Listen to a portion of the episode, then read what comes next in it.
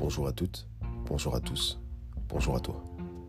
Bienvenue dans le Passeport illimité, le podcast qui déconstruit et explore les idées reçues sur la gestion émotionnelle, la gestion du stress et sur la liberté par le leadership.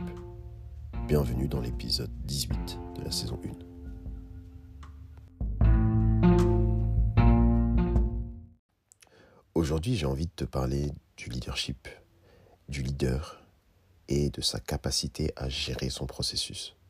Donc, comment est-ce qu'il va pouvoir naviguer dans les eaux troubles, en eau troubles, comme on dit? Les leaders, déjà, ils doivent faire leur devoir. Qu'est-ce que ça veut dire? Ça veut dire s'inspirer des expériences, leurs propres expériences, les expériences des autres. Ils doivent aller chercher l'information et donc pour pouvoir recueillir des informations, il faut aller engager des conversations avec les autres. Ensuite, seulement, ils vont être dans la possibilité de pouvoir penser à un plan d'action potentiel. Est-ce que tu t'es déjà posé la question, par rapport à ton passé, par rapport à tes expériences antérieures, positives ou négatives, du pourquoi, du comment? Il s'est passé ci, il s'est passé ça, très bien ou moins bien, mais pourquoi cette chose-là est arrivée finalement? Prendre de la distance sur un événement passé pour pouvoir réfléchir et comprendre exactement ce qui s'est passé et en tirer des leçons.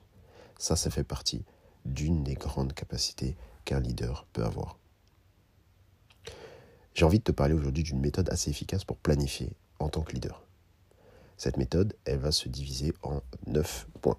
Premier point, il faut prévoir les actions. Je viens de t'en parler, tu as du préalable, et ensuite tu peux commencer à réfléchir à prévoir les actions, prévoir comment ça va se passer, prévoir qu'est-ce qu'on va pouvoir mettre en place, prévoir quelles informations on doit avoir pour pouvoir arriver à notre destination.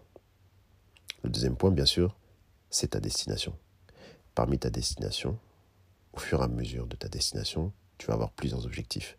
Évidemment, avec un gros objectif global qu'on appelle euh, la vision ou la destination finale. Ça, ça va être ta deuxième étape. Déterminer ça. Que ce soit clair, précis, qu'il n'y ait pas de potentielle interprétation et que ce soit fixé et que ce soit écrit. Ajuster ses priorités. Troisième étape il va falloir que tu puisses réfléchir à ta priorisation. On en a déjà parlé un petit peu.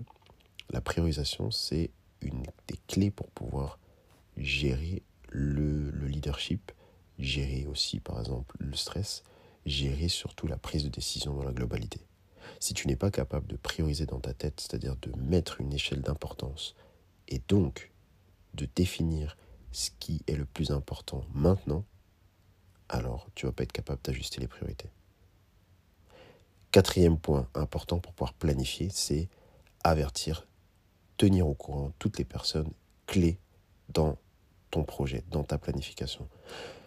C'est bien de déterminer des choses, mais bien sûr qu'il faut que, ces objectifs soient déterminés en cohérence avec les personnes qui vont participer au projet. Les objectifs sont fixés et doivent être transmis, communiqués correctement pour que ces personnes-là soient au courant en amont.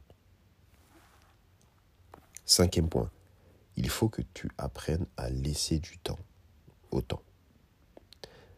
Il faut lâcher prise, il faut être capable d'accepter les choses, d'accepter les situations, d'accepter les imprévus, d'accepter que tout ne soit pas sous ton contrôle.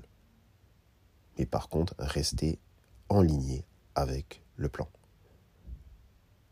Cinquième point, il faut agir. C'est bien beau de planifier. Il y a des professionnels de la planification.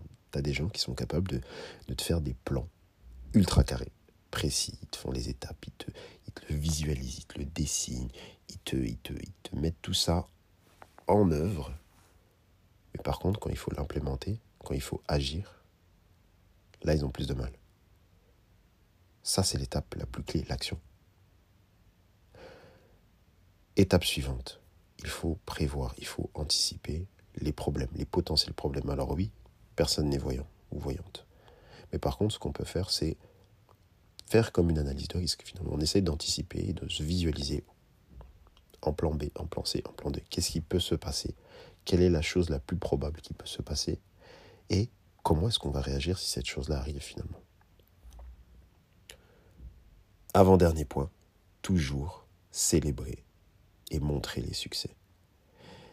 Le succès, qui est l'atteinte de l'objectif final, n'est pas la chose la plus importante finalement. C'est tous ces petites, toutes ces petites victoires, tous ces petits succès au fur et à mesure du processus qui vont valoriser le processus. Et donc c'est pour ça que c'est important de montrer quand les choses ne euh, vont pas, mais aussi de montrer surtout quand les choses vont, quand il y a des petites victoires.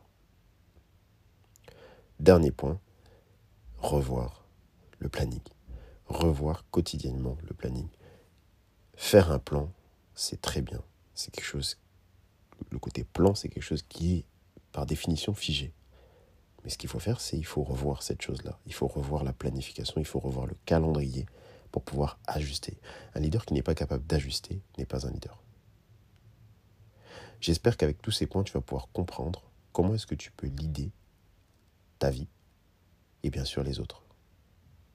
Pose-toi la question de savoir comment est-ce que tu planifies d'habitude les choses les plus importantes pour toi.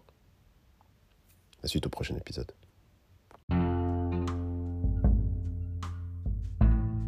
Pour nous suivre et ne rien louper de notre actualité et des services additionnels proposés, abonne-toi à Full Mindedness F U 2 L M I N D E D N E 2 S sur les réseaux sociaux. Bien sûr, abonne-toi au podcast sur ta plateforme de podcast préférée en activant les notifications pour recevoir une alerte à chaque nouvel épisode.